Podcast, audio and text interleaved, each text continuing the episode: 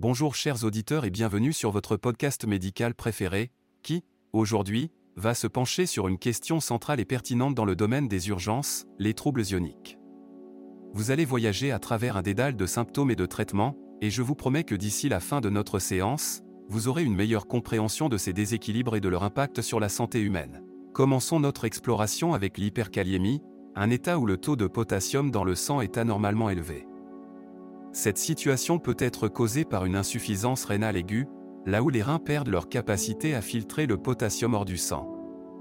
La rhabdomyolyse, un syndrome résultant de la destruction musculaire où le potassium stocké dans les cellules musculaires est libéré dans la circulation sanguine, peut également être en cause.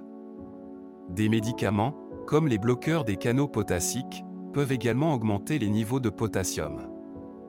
De même, une transfusion massive de sang ancien, riche en potassium car durant la conservation du sang, les globules rouges libèrent du potassium.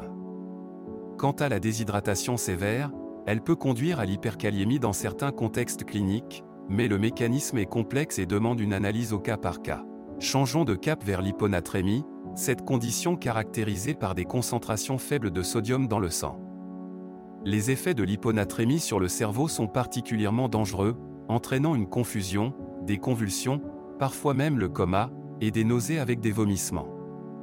La fonction cérébrale est perturbée car le sodium joue un rôle crucial dans le contrôle de l'eau dans et autour des cellules, y compris les neurones.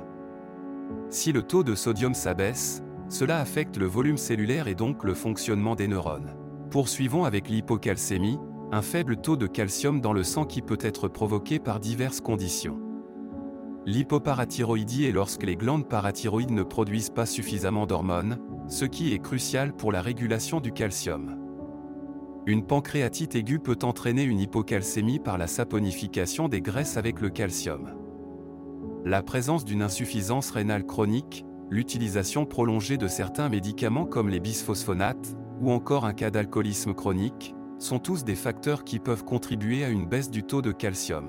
Envisageons maintenant l'hypercalcémie, le pendant de l'hypocalcémie, où le taux de calcium est trop élevé.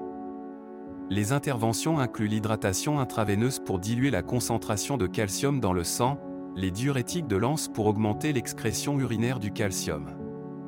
Les glucocorticoïdes, particulièrement efficaces dans l'hypercalcémie liée au cancer, et la dialyse en cas d'insuffisance rénale sévère pour filtrer le calcium excédentaire, peuvent aussi être de la partie.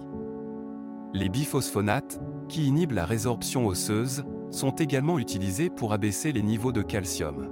Finalement, adressons-nous à l'hypomagnésémie, un faible taux de magnésium dans le sang, qui peut survenir à cause d'une diarrhée chronique, entraînant une perte importante de magnésium, ou par des troubles d'absorption intestinale, là où le corps ne parvient pas à absorber correctement le magnésium. L'alcoolisme peut affecter directement l'absorption du magnésium et même augmenter son excrétion. De plus, l'utilisation prolongée de diurétiques peut conduire à l'excrétion du magnésium, exacerbant davantage son déficit vous constaterez que les réponses des participants dans notre QCM montrent une bonne connaissance générale des causes et des traitements liés aux troubles ioniques, bien qu'il y ait quelques zones d'ombre à éclaircir. Il est crucial pour tout praticien de santé de comprendre ces interactions complexes puisqu'elles sont fondamentales dans de nombreux cas d'urgence médicale. Je vous remercie de m'avoir écouté avec attention et j'espère que cette exploration des troubles ioniques aux urgences vous a été instructive. À la prochaine pour d'autres sujets médicaux, mais d'ici là, Gardez l'esprit curieux et avide de connaissances. Prenez soin de vous et des autres. Et n'oubliez pas, le savoir est le plus puissant des remèdes.